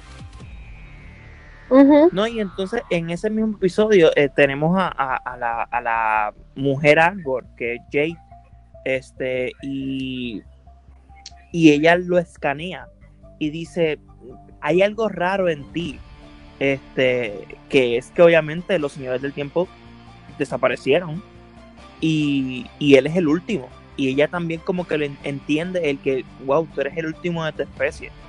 Que uno lo dice así, pero debe ser traumante ser el último humano. ser, ser lo último que queda de tu especie y que no puedes hacer nada porque no tienes cómo, propra, cómo, cómo seguir tu, tu raza. Como que, pues aquí se, Sí. se murió, cuando yo muera se murió conmigo. Sí, Eh, ella simpatiza oh. con él. Sí, Me recuerda un poco a. Superman. Exacto, es como Super... Pero Superman al principio, porque era super... pa- Ya, parece que el único tonto que no, que, que, que piensa que, que Krypton explotó es Superman. Porque está super, que está Crypto, está Superboy, y es como que, ajá, todos sobrevivieron. Bueno, ya dijimos, bueno, al al menos yo dije que es, es como un, un Batman del futuro, ¿no? Un Batman negro. Un Batman con, una cabina azul. Exacto. Porque Y- digamos que si el, si el doctor tuviese, de hecho, tiene la habilidad de, de extinguir todo el universo, lo extingue, ¿no? En un mal día, ¿no? No, obvio, exacto. Es como, es como, creo que es el Joker que dice todo lo que necesitas es un mal día. ¿Sabes? Y, y, y te, y te das cuenta que el doctor Tiene es el capaz perfil de villano, tiene el perfil de villano. No, Sí. obvio, o sea, el doctor, como digo, es capaz de destruir un planeta ya que destruyó el, el suyo propio por, por, por salvar a la galaxia. Era o dejar que ellos siguieran luchando y destruir la galaxia entera o destruir a todos los suyos y a los Daleks de una vez.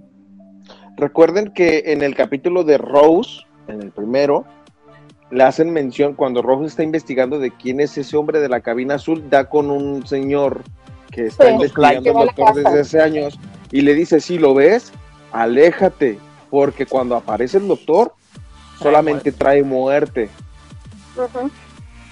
O sea, y no es porque digas el doctor me va a agarrar aquí matando a diestra y siniestra, sino porque el doctor es una persona que lamentablemente está en el, en el lugar menos indicado, en el momento menos esperado. No, Como como, y como los, fama como los Daleks lo llaman, eh, la tormenta que se avecina. O sea, los mismos Daleks lo llaman así, que es como que, ¿sabes? Que la raza asesina te llame a ti la tormenta que se avecina. Que esos títulos nobiliarios, cada vez que los escucho me encantan, y cuando escucho los de Daenerys Targaryen digo, no, no, no, le quedaron cortos a Daenerys con los que tiene el doctor. La madre de los dragones. Si acá es el terror de Scar o la tormenta que se avecina. O sea, El híbrido. Como que son más creativos en Doctor Who que en otros lados, con los nombres. Sí, claro, No, es que tienen que, o sea, son los, son los que crearon el título de caballero, pues lógicamente tienen que buscar un título que porte el doctor con, Digno. con, con ese, con ese eh, poder, pues. O sea, que sepas que ahí viene el doctor Aguas. Corre. Aguas, güey. Ujú. ¿no? Y, y, y aunque esto, esto ya no es de los primeros dos episodios, pero quisiera también hablar de eso un poco. Es el episodio Dalek, que es de la misma primera temporada, el quinto episodio. Um, podemos Dalek. ver Dalek. Podemos ver este um, la extravagancia de la guerra del tiempo al encontrarse con un antiguo enemigo que él pensaba que todavía que todos estaban muertos. Y, y a mí me gusta una escena um, porque yo siento que es la más humana que tiene Doctor Who, que es cuando el doctor se da cuenta que el Dalek está destruido y no puede disparar, que él lo empieza a golpear. Um, yo lo veo eso bien humano, en el sentido de que tú fuiste por tu culpa, por tu, la culpa de tu raza. Yo tuve que eliminar a toda mi familia, a todos mis amigos, a todos mis conocidos. Soy el último por culpa tuya. Y lo empieza a golpear con toda esa furia.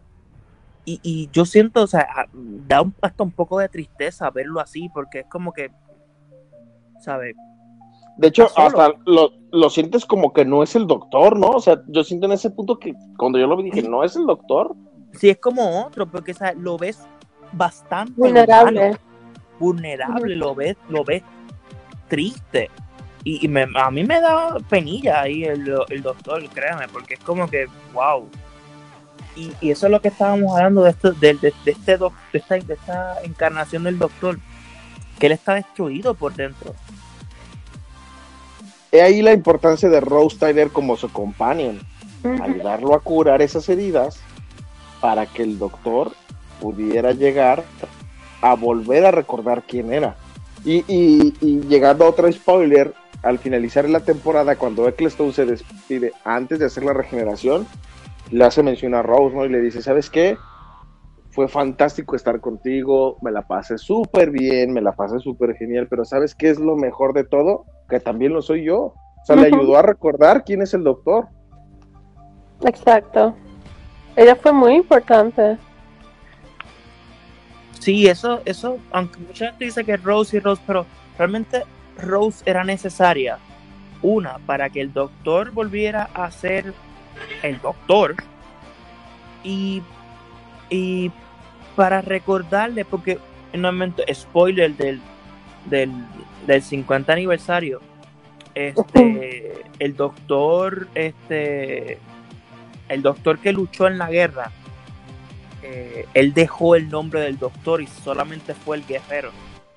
Um, se le conoce como el, el guerrero. Um, ya que eh, el nombre doctor es una, um, como digo, es una promesa que él se hizo para, obviamente, vaya redundancia, es un doctor, es el que salva, es el que cura, es el que, pues, el universo, exacto, protege. Y, y entonces él, él como que dejó esa promesa para luchar. Y entonces él también se siente culpable de que rompió esa promesa con él mismo.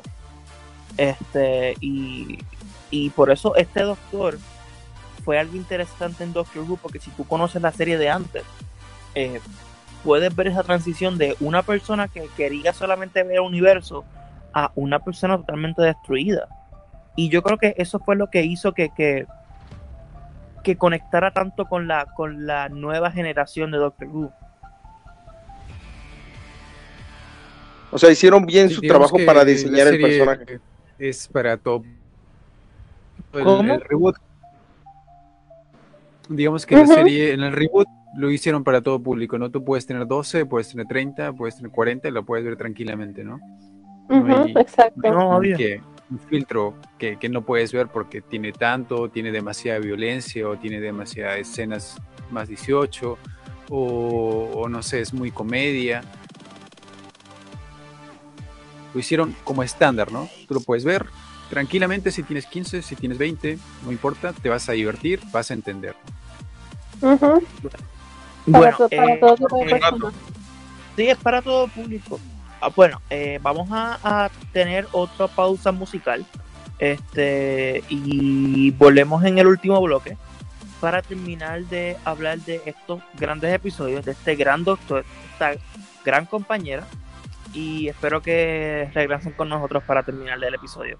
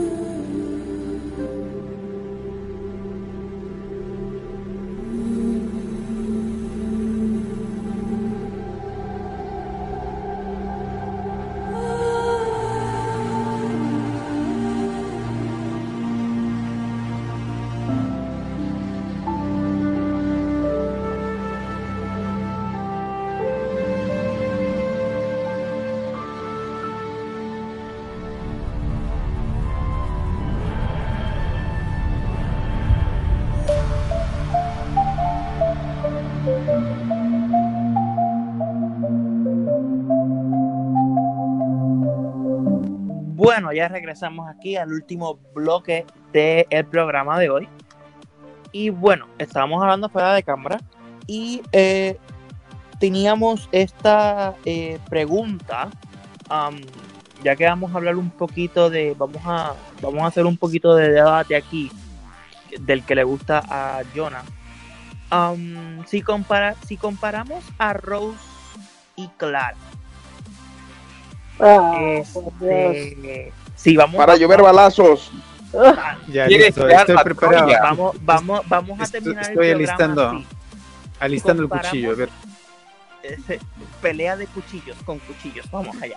Este, este, ¿qué le gusta y qué no le gusta de cada una? Gonzalo, estamos contigo. Híjole. De Rose que me gusta. Eh, me gusta la evolución que tuvo como personaje, ya lo mencioné. Lo que no me gusta es que sigan tratando de, de- de sacar otro argumento para regresar la pantalla. O sea, siento que su arco tuvo que haber terminado y ya y dejarlo como ese buen recuerdo, ¿no? Eso es lo que a mí me gustaría que pasara con Rose. Eso es lo que, lo que me sigue molestando que siguen sacando la tema. Porque pues lamentablemente ya no va a regresar como una companion. Y mejor quédate con lo bueno, porque o vives lo suficiente para convertirte en villano, o te quedas siendo un héroe, ¿no? Ujú. De Clara, me gustó cómo fue introducida, porque te lleva a buscar más el de por qué está, por qué está esta mujer aquí. Pero lo que me desespera de Clara, o lo que me desagradó, es que al final utilizaba al doctor muchísimo, manipuladora con él. Entonces, si se fijan, la diferencia de con Rose, o sea, Rose para mí se volvió como un personaje tan importante que ya cualquier otra cosa que puedan hacer mal lo pueden eh, perjudicar. Pero en cambio con, con, con Claro. Clara, Claro. si la extendieron una temporada más y es cuando empezó a dar esa bronca. Ok. Mm. Jonah, ¿qué tú piensas? ¿Qué es lo Bueno, bueno voy y a lo ser malo de bien- Rose y Clara? Sí. Bien superficial en mi apreciación, ah, pero bien superficial. De, de Rose, lo que me gusta es su cabello, su cabello, ¿sí? ¡Wow! Y lo que no me gusta, lo que no me gusta es eh, su ingenuidad, ¿no? Y de Ah, Clara, sí. te puedo decir que lo que me gusta son sus ojos, hermosos ojos. Sí. Y eh, lo que no me gusta es su temperamento, su testarudez. Y esa Ok. fue mi crítica certera y acertada. Yo pensé que iba a decir, lo que me gusta son sus ojos y lo que no me gusta es su forma de ser, cómo se viste, cómo es ella, cómo habla. Pero Ahora, sí, si comparo, si, Com- si, si, si comparamos, perdóname que, que entre otra Vale, vez, vale. eh, si comparo a Rose con Clara, ¿quién, quién gana en estas, estas dos batallas entre waifus? Eh, yo creo que gana, eh, yo creo que gana por poquito, pero gana Rose, gana Rose Por en esta poquito. batalla épica, porque porque eh, tiene esta historia con el décimo, ¿no? Que que bueno, gana fandom, gana historia y gana Ajá, mucha historia con sí. el doctor, ¿no? Sí. Es bastante terreno ganado, ¿no? A pesar que Clara también tiene lo suyo, pero no ha llegado a esos extremos, ¿no? No se ha enganchado tanto en, en los dos personas. Ashley, lo bueno y lo malo de Rose y Clara para ti. Uf. Eh, lo bueno de Rose es su como espíritu aventurero y su gentileza, eh, porque ella pudo reconocer cuán lastimado estaba Nueve. Eh, luego pudo ayudar a Diez a cómo ser una mejor versión del anterior. Eh, eso, lo que no me gusta de Rose. mm, maybe. No. La verdad es que no creo que tenga nada negativo de ella. Y de Clara. De Clara lo que me gustó fue cómo ella estaba un poco reacia a 12. Eh, porque ella estaba como eh, pla- platónica con 11. como que ella lo veía como su novio, pero sin ser novios. Y luego cae 12 y ella al inicio está como media rebelde también y como que no lo quiere aceptar, pero luego su relación se estrechó aún más fuerte que cuando ella estaba con 11.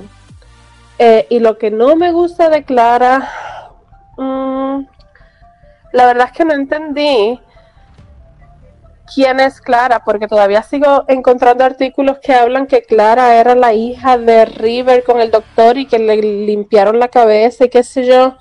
Y como no entendí por qué ella sigue reapareciendo, eso como que no me cuadra. Ok. Emer, lo bueno y lo malo de Rose y Clara. Uf, man. Lo bueno y lo malo. Este... Lo bueno de, de Rose. Todo ¡Wow! Exacto. mentira, mentira. No, literal, eh, en general, Rose no me disgusta. O sea, creo que es eh, su forma de. Creo que es como una. La mejor amiga. Ahora sí empieza así. Que, o que quiere ganar ese lugar de la mejor amiga y luego meterse, ir metiéndose más. La verdad que no, no me disgusta para nada. Y de, y de Clara, ya pues, Todo es malo. No, no, no. de mi Clarita todo es bueno, todo es bueno. Me gusta, me gusta todo de ella. Este, me, gusta que, como que me gusta su tenacidad, o sea, y también que eh, hay ocasiones donde ella no se siente muy dependiente del doctor.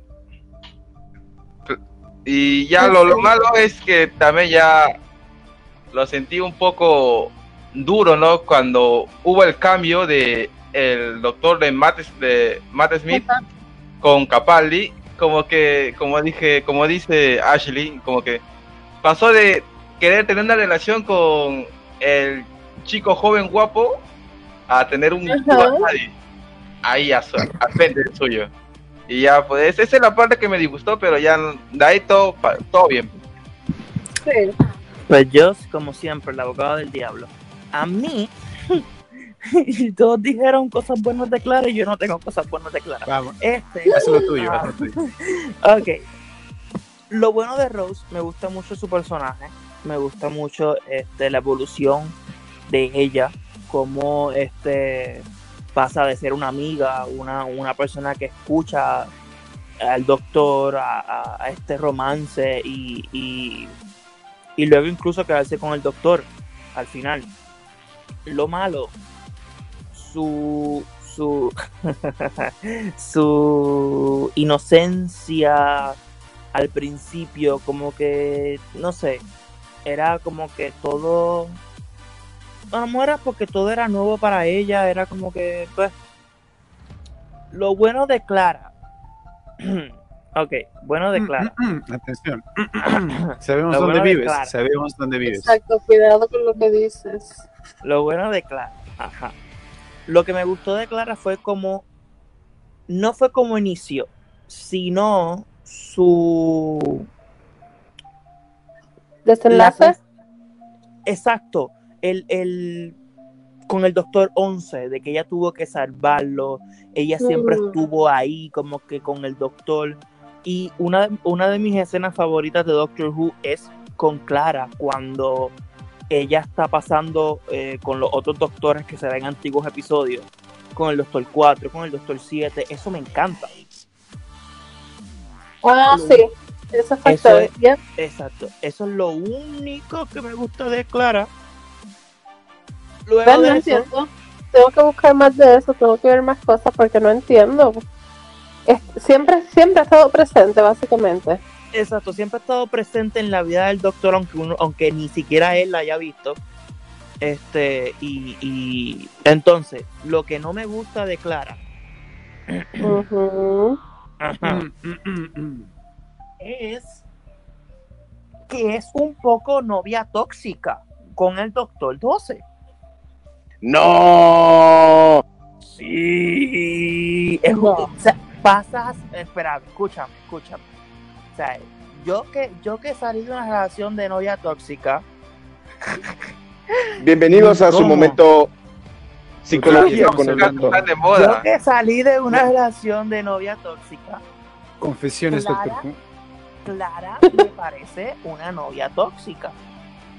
En el sentido de que, ah, este, si no me llegas aquí, si no me llevas aquí, este, no te hablo. Si, este, si no me llevas aquí, este, am, te, te boto la llave de la TARDIS a, a la lava. Si no me salvas a Dani, este, entonces era todo como que si no me haces esto, te hago esto. Con cuando estuvo con el Doctor 12. Y eso es lo que es manipuladora. Con, eh, Fuertes declaraciones, ¿ah? con 12. Bueno, Y esa es tu opinión. Eso es lo que no me gustaba de Clara. Que llegó a ser muy manipuladora con 12 de que si no me haces esto, te hago esto.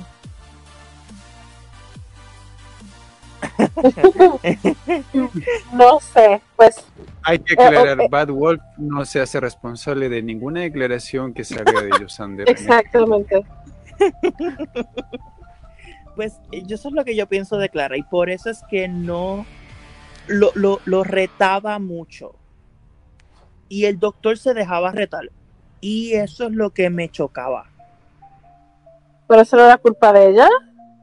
Sí, pero entonces el doctor se Pues- dejaba. Y Pues, entonces- entonces, ¿de quién era la culpa? Pues es que pues, es que cuando, tienes una, cuando tú tienes una novia tóxica, tú te conviertes así. Y, y Al Clara doctor le una novia tóxica. Él también un poco tóxico. El doctor a veces, hello. Sí, pero yo no, como que, ah, si no me llevas aquí, qué sé yo. O sea, literalmente le dijo que si, que si no salvaba a Dani, iba a que iba a quemar las llaves de la TARDIS en lava. Mm, bueno, Ah, sí, sí, desesperada O sea, también. ¿no? tú sabes lo, lo manipulador y tóxico es que, que, ah, si no me haces esto, no, no te vas de aquí. O sea, Mm. no. No me sea, esa es tu opinión. Pero saben que sí.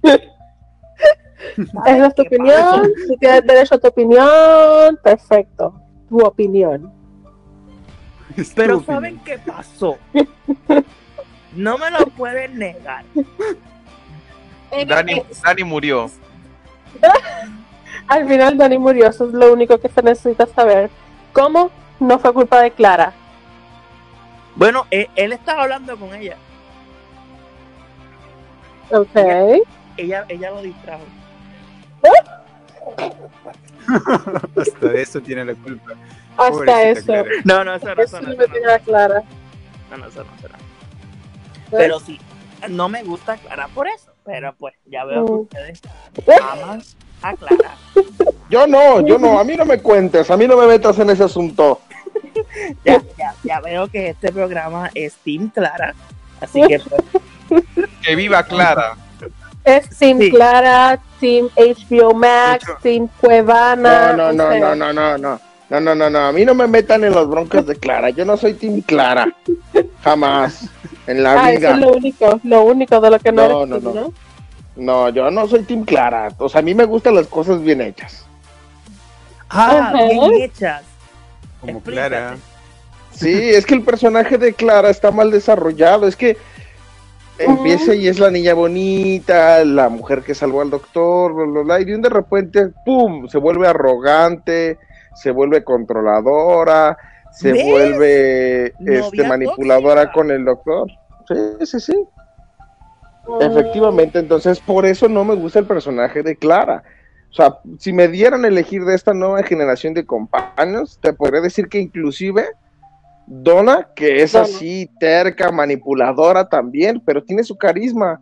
A mí, a mí me gusta Donna más que, que Clara. Y yo- Inclusive, inclusive Nardo es mejor companion que Clara. correcto, estoy contigo en ¿Cómo? todo. Nardol es más gracioso, es más cariñoso que Clara. No. Mm, Bueno, creo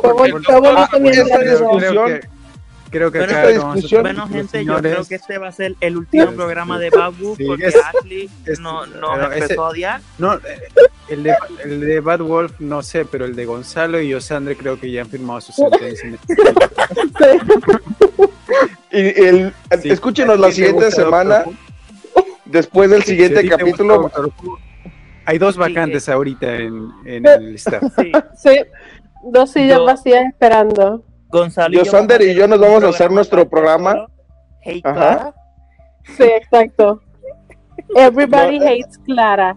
Ajá. ¿Cómo a esta criatura del Señor, por favor? Yo, yo digo que, que sería un buen tema para la siguiente semana que sea Clara versus sus sex companions, ¿no? Sería como un buen tema para el siguiente programa. chévere, ¿no? Sí, o sea, Gonzalo, y Gonzalo y yo podemos tirarle más, más porquería Clara.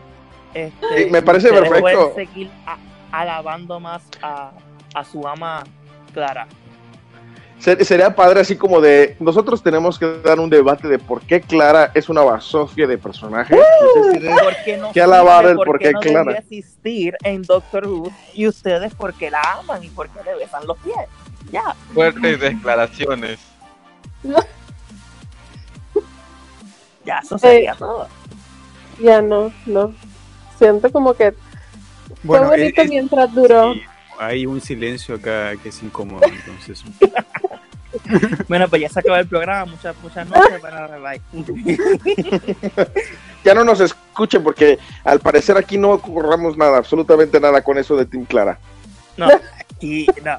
Y queremos anunciar el nuevo programa de Yosander y un servidor donde vamos a hablar de cosas que no sean Clara. De todo Doctor Who menos Clara. O sea, ni temporada 7, 8 ni 9. Mientras tanto, nosotros vamos a lanzar otro, otro piloto de las crónicas de, de Clara. De No Clara. se lo. Todo Siento que es como una especie de, de WWE SmackDown vs. Raw, ¿no? Algo así. Algo así. Entonces hacemos, hacemos episodios crossover aquí en Babu. Claro, Claro. ¿no? Imagínense que el Bad Wolf haya sido, o sea, hubiera sido peor que para el 50 aniversario el Bad Wolf hubiera sido encarnada por Clara. No, Ay, Dios mío, horrible, sálvame. hubiera sido horrible. No comparto Fíjate, y sus opiniones. Y aún así, que a mí no me cae bien Clara, en el 50 aniversario me gusta. Porque es Lo cariñosa, es, ca- Todo- es cariñosa con el doctor Guerrero. Este, le, em, me gusta que ella le, le enseña al doctor 11 que sí me habías contado que tú destruiste tu- a tu planeta, pero nunca me imaginé a ti, a, a ese cuerpo, haciéndolo. Y, y entonces como que le da al doctor la idea de, de- no hacerlo. Me gusta, pero después de ahí se daña. De hecho, River Song, aunque es igual de manipuladora, de igual de, de caprichosa y todo, Con River no. Ahí River Song, pero no, no, no, no, no, no, escucha, escucha. Pero River Song tiene un porqué, porque está a la par del doctor. O sea, Clara era una don nadie cuando estaba el doctor. ¡Ey, ey, ey, ey! ¿Qué pasó ahí? ¿Qué pasó ahí? ¿Qué pasó ahí? Una donadie. dijo Eso- don- ¿Qué wow. pasó ahí? Es, Es un una tras de otra tras Pero- pero River Song- Un strike. Un strike, te queda uno. Ay, ay, ay. Bueno, sería un buen tema para la siguiente, la siguiente capítulo. Sí, Defiéndanos su companion favorito, ¿no? ¿Será? Háganse un favor, háganse un favor y enamórense de Claro otra vez, por favor. Les va a ayudar mucho a sus vidas. Sí. No, Háganse un favor y no le hagan caso a, a, a, a Jonah, por favor. Él, él no- él- él solamente está cegado por los ojos bellos de Clara y no entiende que, que- que es un personaje que no debería existir después de la temporada 8. Ay, yo. Así es. Perdónalo porque no sabe lo que dice, por favor. Obvio, obvio. Claramente no sabe, claramente no sabe lo que dice. Claramente, claramente. Pero-. Claro, creo que, ese, que es uno de los, co- de los companions que en las temporadas no se apegaba mucho, o sea, no tenía muchas aventuras con el doctor, o sea, siempre se quedaba en la tierra y el doctor se iba por ahí a vagar, men. ¿Qué? Porque cuando, aburrida. cuando estamos en el aniversario, Clara está dando clases en el colegio y el doctor y le dicen que tiene una llamada o algo así, creo. Sí. Ajá. Me gusta, me gusta cómo Gonzalo, yo estamos tirando a la Clara, Jonathan y Ashley están defendiendo a Clara y Emer está como que, ajá, yo soy turista, yo no digo nada. Yo, yo, ven, yo, yo vengo con mis palomitas, ven a escuchar todo el. todo el- todo- Sí, toda la pelea. mátense, el programa va a ser solamente para mí desde, desde el, desde el próximo episodio. Emer, Emer siento que está como en el capítulo de Los Simpsons donde está jugando piedra y papel y tijera Lisa y Bar, ¿no? Y está así como del, así el de el buen 50 aniversario, nadie le gana a eso. El besto, el ven, el besto. Bueno, Bueno, sí, creo Bueno, que ya este, llegamos al final, ¿no? O sea, ya, fue demasiado después- arena contra, después contra Clara, ¿no? Ya es demasiado. demasiado. después, después de este pequeño debate que tuvimos, que obviamente ganamos Gonzalo y yo diciendo que Clara no debería existir. Obvio. Es Solamente Obvio, y por knockout técnico. sí fue un knockout técnico de hace como 20 minutos. Este, pues La- vamos la- a terminar. La BBC, la BBC no apoya estas declaraciones, para que sepan. No, obviamente.